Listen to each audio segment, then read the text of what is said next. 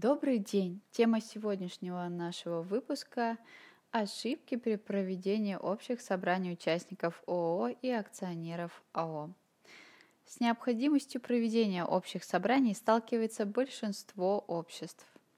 Очередные либо внеочередные, все они проводятся с соблюдением установленного порядка, отклонение от которого чревато неприятными последствиями.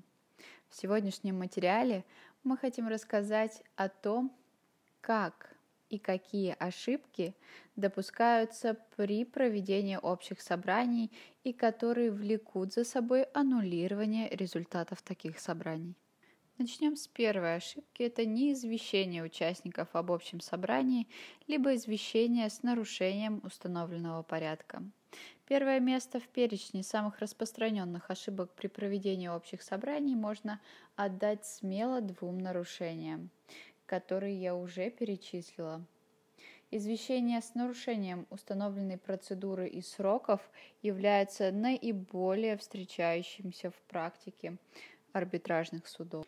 Следующее распространенное нарушение – это принятие решения при отсутствии необходимого кворума.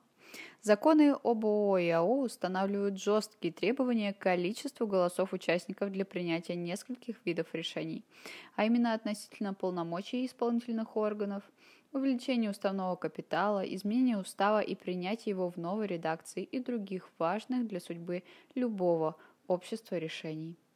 Отсутствие необходимого кворума – безусловное основание для отмены принятого решения. Однако иногда решения принимаются с очевидным игнорированием данного требования, с умыслом или по недосмотру. В то же время бывают и такие случаи, когда отсутствие кворума для принятия конкретного решения становится результатом его фактической реализации. В следующем выпуске я обязательно продолжу эту тему и расскажу еще о трех ошибках при проведении общих собраний участников. Спасибо за внимание. До свидания.